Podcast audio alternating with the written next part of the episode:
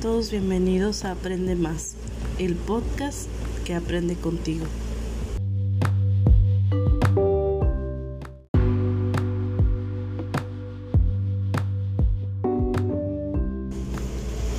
Es un placer saludarlo por medio de esta plataforma.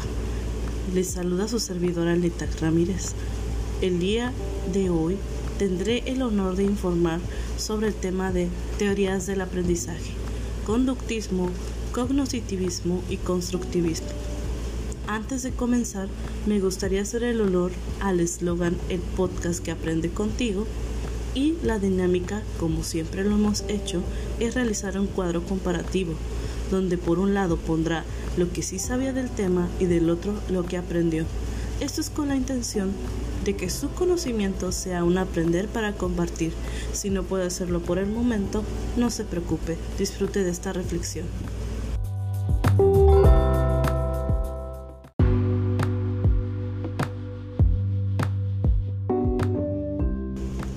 Los seres humanos y los animales aprenden en distinta forma. Por este motivo, se han establecido distintas teorías que explican cómo actúa la mente en el proceso del aprendizaje o cómo influye en nuestro entorno, así como las emociones y entre otros conceptos. Las teorías del aprendizaje se centran en estudiar, investigar y aplicar las estrategias para llevar a cabo de aprendizaje eficaz. Una de las cosas que se pone en práctica es la realización de estudios experimentales para obtener conclusiones y nuevos conocimientos en materia de aprendizaje. En sí, las teorías de aprendizaje son todas aquellas que ponen de manifiesto y describen el proceso de aprendizaje de un ser vivo. Con ellas se pretende conocer y entender cómo aprende un ser humano o un animal.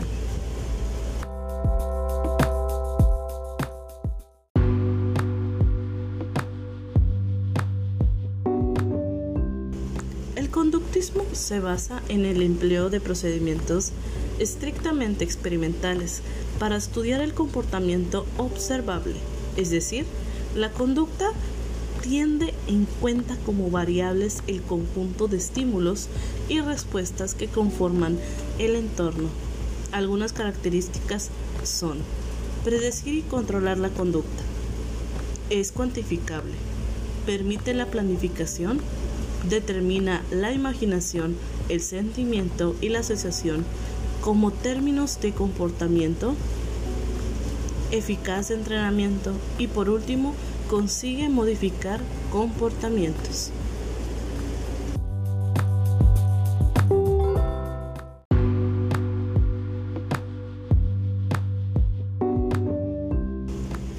El cognitivismo es básicamente una teoría psicológica que se fundamenta en cómo el ser humano puede llegar a pensar, interpretar, procesar para luego almacenar todo tipo de información. Algunas características son, por medio de él, se pueden desarrollar planes y fijar metas, disminuyendo consecuencias negativas se enfoca en los procesos mentales del aprendizaje y cómo estos se guardan en la memoria. Y por último, el conocimiento debe ser significativo.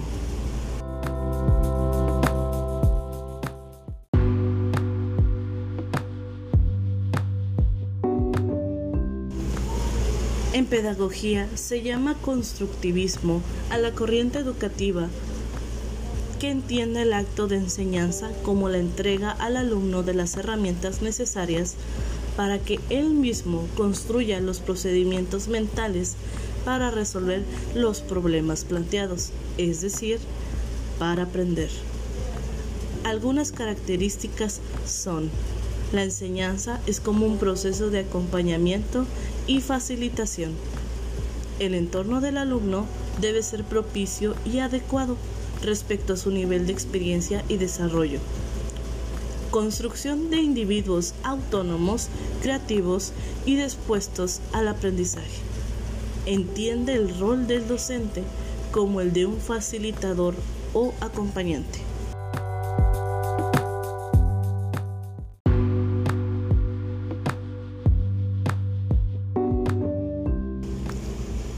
Aprendizaje está influenciado por muchos factores provenientes de muchas fuentes.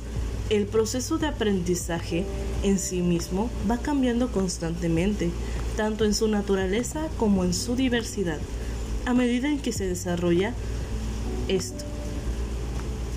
Lo que significa que uno debe no trabajar sin una teoría. Al contrario, debe seleccionar con criterio y fundamentándose en la información recolectada sobre el nivel de competencia de los estudiantes y el tipo de tarea de aprendizaje. Los métodos apropiados van a lograr resultados óptimos de instrucción en una situación determinada.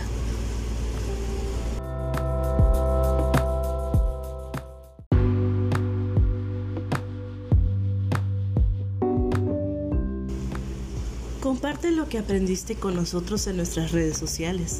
Hasta luego. Nos vemos en nuestro siguiente episodio de Aprende más.